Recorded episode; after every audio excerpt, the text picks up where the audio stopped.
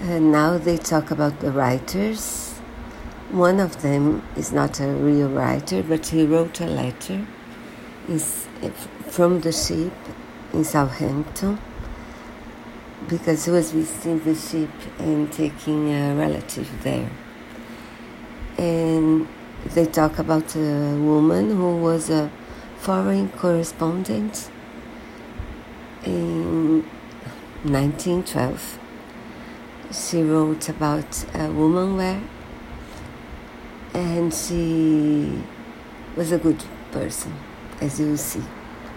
And they talk about the writer who was a correspondent of a newspaper, but also he wrote books about uh, ships that uh, went down before the disaster.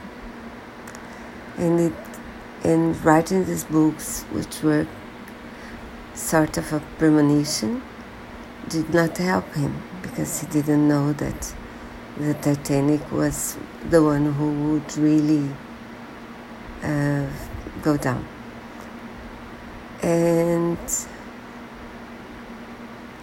and there were people that wrote about the ship after being in the, disaster. It's such a good episode, so don't miss it.